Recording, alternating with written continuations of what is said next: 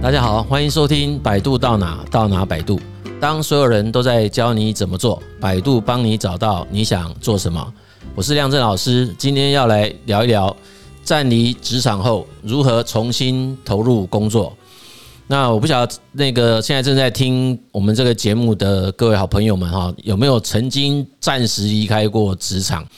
那我们其实可以发现，随着现在越来越多的人都更加的重视那个工作与生活的平衡哈。那有很多的人在工作一段时间之后，可能基于各种理由啦，包括说有些人就进一步去进修，包括回学校进修，或者是参加其他的职训课程，或者是。蛮多那种家庭因素啊，比如说我常常碰到的那个咨询个案哈，来访者，尤其是女性来访者，他们可能就是因为结了婚啊，有了小孩，那回家照顾小朋友哈，因为尤其现在我们看很多年轻的妈妈，呃，都蛮重视跟小孩子相处这件事情，所以我也不正式的统计哦，蛮多的人照顾一个小朋友大概会隔六到七年重返职场，那照顾两个小朋友就是可能是。十年左右才会重返职场。好，那或者是说，呃，有的人会因为是家人可能需要照顾。哦，那他就是呃离开职场哈。那当然有些人是因为呃原先工作的环境可能发生变化了，就是他可能呃举家搬到另外一个地方，那可能到新的地方去也没有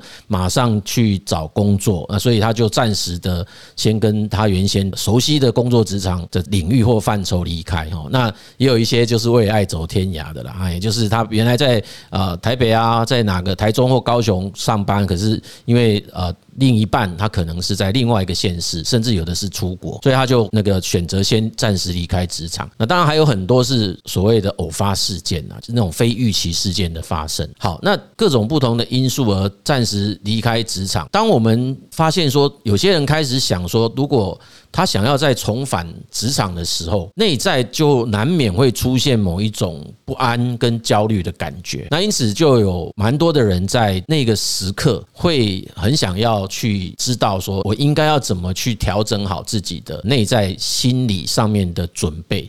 或者是说，我们应该如何开始去调试自己内在的心态？我要重新重重返职场了，那我我应该要怎么办？这样子哈，所以我们就可以来针对这样子的一个需求来做进一步的讨论。首先哈，大概我们这个议题，我们可以先从第一个问题来看，就是说，当我们已经确定要离开职场啊，那我们是不是可以先做一些准备啦？哈，那譬如说，就会问说，我有没有需要先去预做一些所谓的规划？诶，是不是我们可以在离开职场前做一下人生的规划哈，或者是把我们所谓的时间轴拉长？我们前面有几集的节目都有提过，不要太过于聚焦在现在这个时间点所发生的事情。如果已经确定会暂时要离开职场，而且会不会再重返？坦白讲，也没人说得准。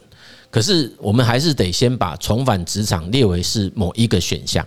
不过我们不太晓得是什么时候会重返职场，坦白说是真的没有人说得准的啦哈，因为我也遇过有人，其实他本来是没有打算要重返职场的哈，因为他本来的想象也好，或者是他实质上在前几年的婚姻生活让他觉得都很 OK，可是后来就发现好像不能继续这样下去，所以他就决定说跟家人商量，他要重新回到他以前想要工作的一个地方哦。可是这个时候其实也出现了一些其他新的问题了哈，所以。这种情况不时的在不同人身上发生，因此哈，当我们如果真的遇到这样子的一种状况，那如果你要问我说，在真的确定要离开之前，是不是需要做一些前期准备？我个人的建议是应该要的哈。即便说我不太晓得到底是什么时间要回来，我不太晓得到底我要回去哪里，我能不能再回来原来的地方。但是我还是觉得可以把那个时间的距离感拉长，同时把那个层次拉高了。也就是说，我们不见得要想得太具体，比如说，哎，我要三年，我要五年，我要八年，我要十年，或者说我原先是在 HR，我回来还要在 HR，我原来是 marketing，我回来还是 marketing，这种所谓的职能啊，或者是具体时间，可能不见得需要想的这么详细。哦，但是我们应该要去思考的，也许可以想到说，那我的这一生到底应该怎么过？这个应该可以想一下吧。哈，在思考这件事情的时候，其实我们坦白讲，在生涯理论也有一个很应该讲很很古典也很传统的理论，叫做生涯彩虹理论嘛。那是一个叫苏博 Super 的这位学者所提的啊，所以基本上他是比较从一个啊发展的角度来看，当我们在不同的生涯阶段，很可能。必须要将自己的资源分配在不同的生涯角色当中，所以我们其实可以用这个角度来看看说，诶，那我目前的自己同时肩负着是什么样子的社会角色？那到了接着下来的几年，我们分别会增加什么样子的生涯角色，或者是我想要在身上增加什么样子的生涯角色？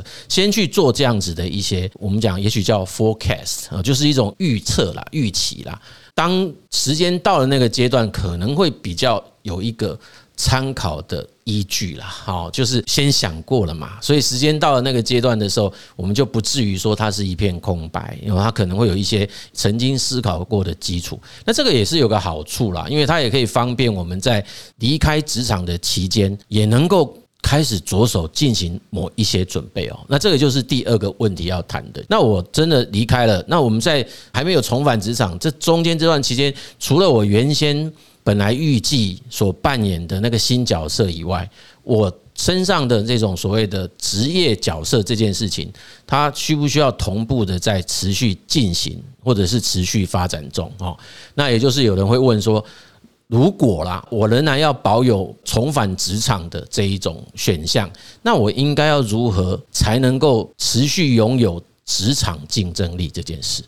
好，那所以这个议题也是很要紧，我也很常在演讲场合啊或咨询的过程去提醒很多已经离开职场还没有回到职场的人。那我其实都会建议说，这段期间应该还是要保持自己职场雷达的开启状态，也就是我们当然会有很多其他生活的面向会占到你某些心力上的资源，可是我们还是要固定挪出某一些时间也好，或者是资源也好，要来持续保有对职场讯息的敏感度。如果可能的话，哈。我们也应该要挪出部分的经费跟时间，再让自己原来熟悉的职能可以持续的进步，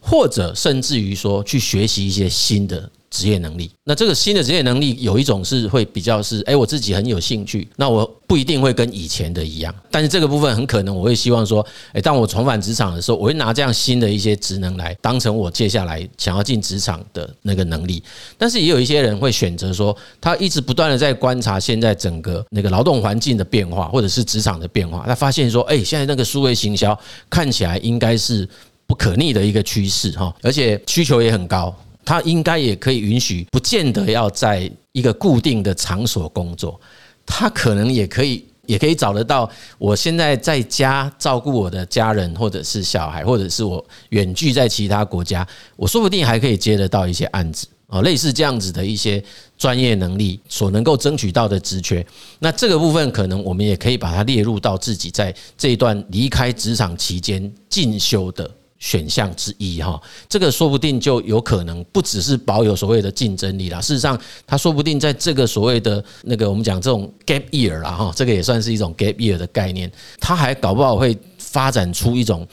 更有竞争力的职能哦。这个是很难说的。为什么？因为原先如果在职场上工作，可能会因为工作的那个繁忙度，或者是工作压力，或者是体能负荷哦，种种因素让我们不见得有办法可以这么。啊，如愿的去学习到更多新的技能，可是因为这样子的一个啊离开暂离职场的这一种机会，说不定我们就可以有办法挪出一些比较完整，而不是一种片段的时间，集中精神、集中心力去学习一个新的技能。那也可以在这种这种技能学习后，然后透过现在的各种不同的外包平台啊，或者是你其他的人际网络，然后去。实践它了哈，就是很多东西你得用了才知道这个东西是不是真正学会它，然后就是我们常常讲有用才会真的有用了哈，所以这个其实在离开职场期间，我认为还是有必要再继续去进一步的去啊学习新的职能哈，当然这也是一种终身学习的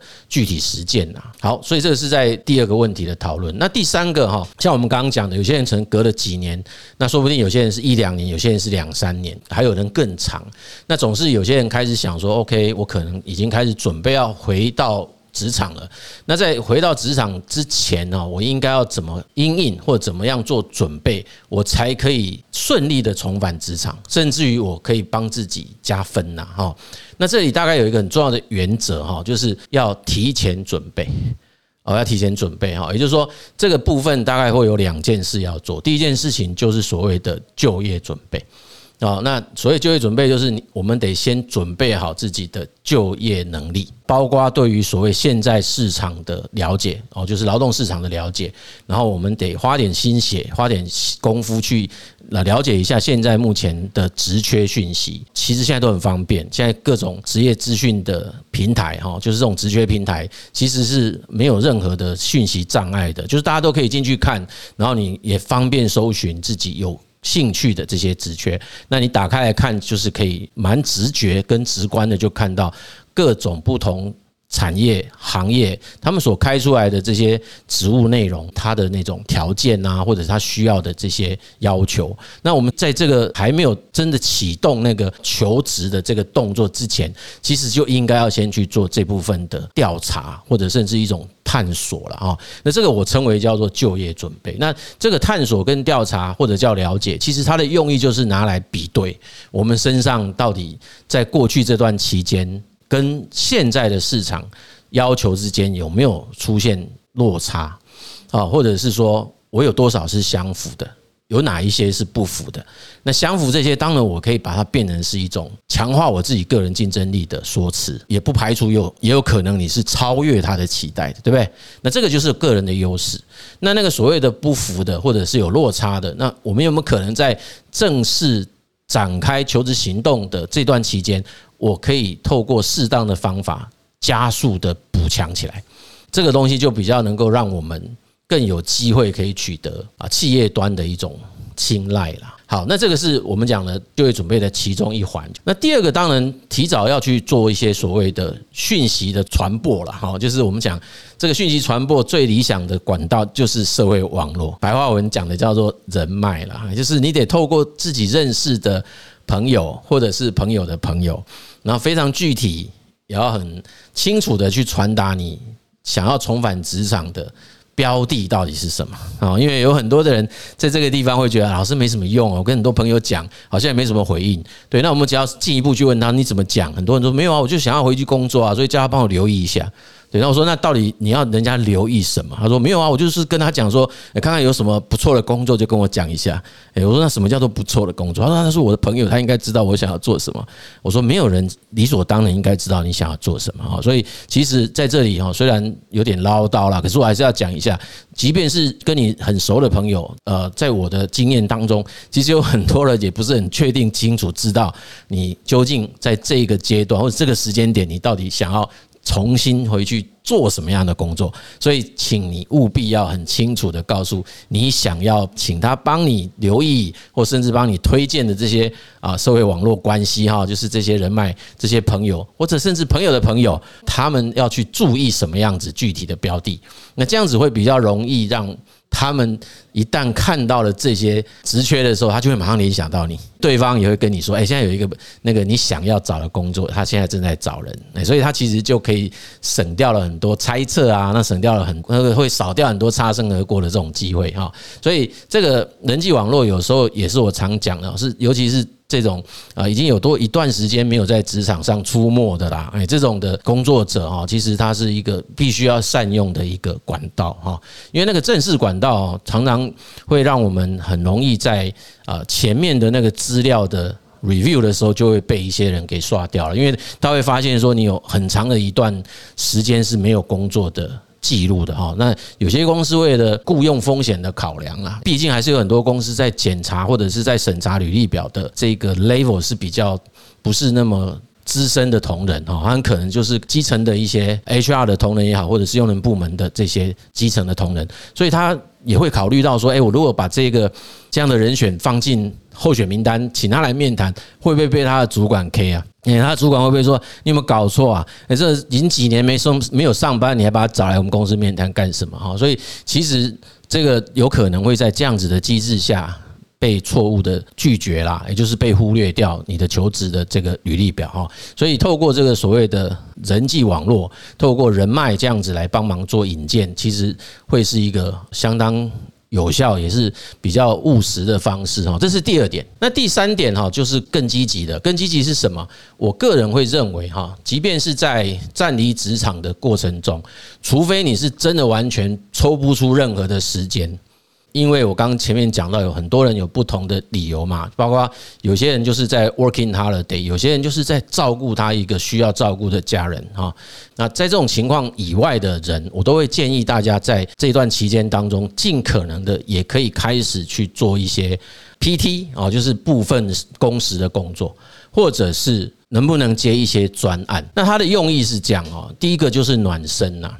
也就是你可以开始做适应，哎，就是我们讲那个呃，不是那个球队嘛，他们因为冬天要去休息啊，那他开始要春训啊，那他们其实就是在做暖身啊，要把自己的筋骨先把它暖和起来，才不会受伤。一样啊，就是我们如果已经有一段时间没有在职场有正式工作过，那我也会建议，应该在正式回职场之前，可以先暖身一下啊。那这样子其实除了可以让自己降低某些焦虑以外啦，哦，另外确实我觉得也比较不容易受伤啊，哦，因为接下来我们也会发现一个情况可能会发生，是因为台湾现在确实会因为高龄化跟少子化，让一些公司出现求财不易的情况。如果以后疫情状况又稍微舒缓了之后，所以呃，可能会有企业会。就是要饥不择食哦，他有缺人，他就赶快找人进来。可是他可能也不会在意你过去到底有几年没有在工作了。但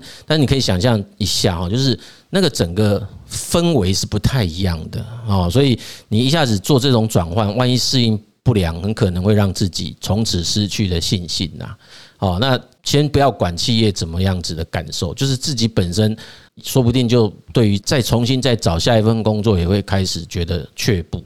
哦，所以这个是我们也实际遇到的状况，所以我们就说那个叫做“却至中高龄”呢，或者叫“却至中年人”呢。就以前我们在看在谈都常谈“却至青年”，现在我们遇到很多是“却至中年人”啊。所以我还是认为说，在这段期间的准备，说不定我们可以先从这种负荷没那么大的部分工时工作、兼职工作开始，先让自己试试水温。那如果你是属于知识型工作者，或者说像我们刚刚提到的。诶，你有去学了一些新的专业能力，我也会建议，就是既然学了，就应该去用它，所以可以试试看能不能先做。专案，因为我讲过那是比较知识型的，所以我们就先试着去看看有没有一些好朋友他的公司，或者朋友朋友的公司，比如说我们刚刚讲的数位行销，你能不能用比较平易近人的价格哦，甚至 甚至是那个呃类似实习啊，哎，我们就来帮忙人家抄一下广告投放啊，或者是文案制作啊，或者是啊其他制图啊等等啊。我说哎，你自己本身有去学了一些新技能，可以做一些什么手做产品啊，什么烘焙咖啡。豆啊，做面包、蛋糕等等，这些都可以先去试试看。也就是我可以先去毛遂自荐啊，然后我来做做看，你觉得合适，我们再进一步去谈接下来的合作方式。那这个就是我们讲，也不要让对方有一种压力，说，哎，我好像直接就要用一种全职的人员来雇佣你。但是我确实是可以把它变成是某一种专案，因为我说不定平常也是得发包给别人做啊。所以，那这个都是一种测试啦。哦，那就是测试说，诶，我过去的那些这段期间，我所自己学习到的新东西，能不能真的有派得上用场？或者说，诶，我没有学习到新东西没有关系，可是我以前可能在原来的工作岗位上已经有累积蛮深厚的专业能力，那这样子的专业能力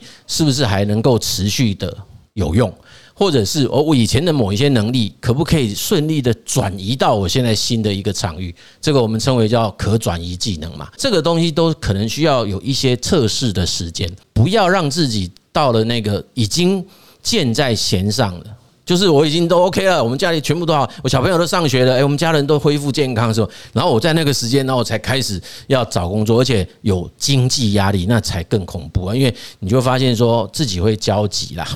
好，然后我会从焦急当中变成焦虑，哎，那再来就会比较容易患得患失。会比较容易在那个求职的历程当中，对于企业端的一些回应有过度跟过多的。诠释跟一种理解啦，哦，所以其实这个这个都是我们以前的经验之谈。好，所以这个刚刚讲的这个所谓的提前准备里面，大概就涵盖着所谓的就业准备，也涵盖着所谓的求职准备。啊，那求职准备我们可以进一步再做诠释一下，再进一步说明，就是因为求职毕竟还是会有实质上要有提供你自己个人的一些简历。啊，甚至你要去在面试当中适当的表现你自己的啊，这种对于这这份工作的适配性，以及对于这家公司可能可以产生的价值，哦，所以这个东西都需要准备哦。哎，他都不是那个中国讲的叫裸考啊？什么叫裸考？就是我去碰碰运气啊，反正我就把我的资料公开，然后有人来找我，我就去那边谈谈看。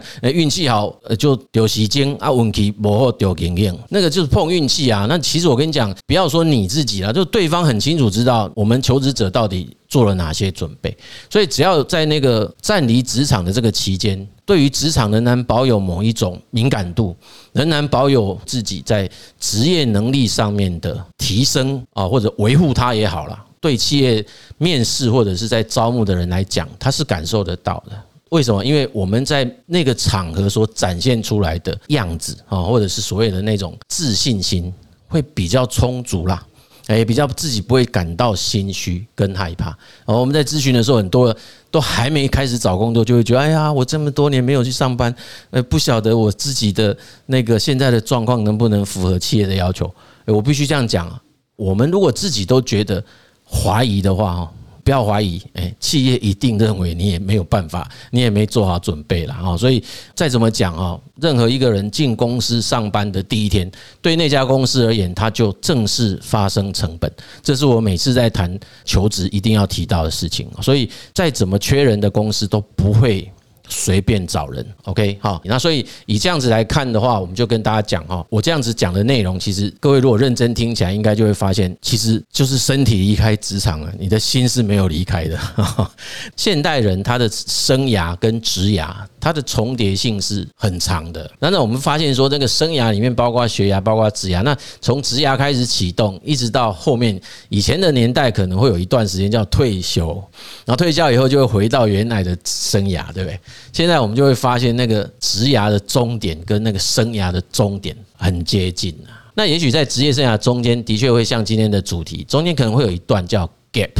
就是我可能会稍微跳脱一下这个职场。可是大多数的人还是会用不同的形式跟职场保持某一种连结啦。这种连结在未来，我相信会更加的多元化。他的角色啊，或者是他跟企业或者跟职场的关系，很可能不见得是如我们过去比较单一，或者比较那种呃，我们很容易想象的那种雇佣关系。他可能会有各种不同的关系会出现啊，但是就是比较难说完完全全跟他是脱节的啦，所以我们才会讲说，哎，这个所谓的。暂离职场这件事，就是只有真的叫占理的哈，而且真的是身体占理。我们认为你在内在的心态上，还有某一种在职业能力上面啊，持续发展这件事情，仍然是必须要放在心里面的。那我还是要这样讲啊，就是说我们每一个人其实他的职业生涯都会经历这种。不同的阶段呐，哦，或许我们可以把这种所谓暂离职场这件事情当成是适度的一种休息、一种充电，都可以。在这种适度的休息、充电、转换之后，我们重新出发，其实并没有什么不好的啦。会不会真的如我们原来预期、计划当中重返职场，或者是比计划早、比计划晚？不管，最重要的就是说，我们要跟大家分享，也跟大家提醒的，就是不要去白白度过这段时光啦。然后在这段期间当中，也应该可以好好的去思考，到底我们自己是谁，也就是说，不要忘了我们自己到底喜欢什么，然后我们自己究竟是想要什么。这其实就是我们讲的，就是我们这个人生到底为何而战？究竟在整个人生走过这么一遭之后，我又要如何去？衡量我自己，我觉得这个其实是一个更核心的一个概念呐，跟一个想法了哦。只要我们的这种对人生发展的热情还在，不管我们用什么样的方式去进行啦，诶，不管用什么样的形式存在，我觉得它都是一种发展的方式。OK，这个就是我们今天主要的分享。那如果你喜欢我们这个节目呢，我们也欢迎大家订阅，也帮我们做分享哦。我们很开心，我们这个节目已经进到那个 Podcast 的那个一百二十五名了，对不对？哈，我不晓得最近还有没有在往前走了。谢谢大家的支持哦。那在结束之前，我们也一样跟大家提醒一下，我们在四月十三号第一次举办我们的 Live Podcast，那我们要跟大家来谈一谈内在领导力。那相关的一些呃讯息跟报名的一些方式，我们都放在这个节目的说明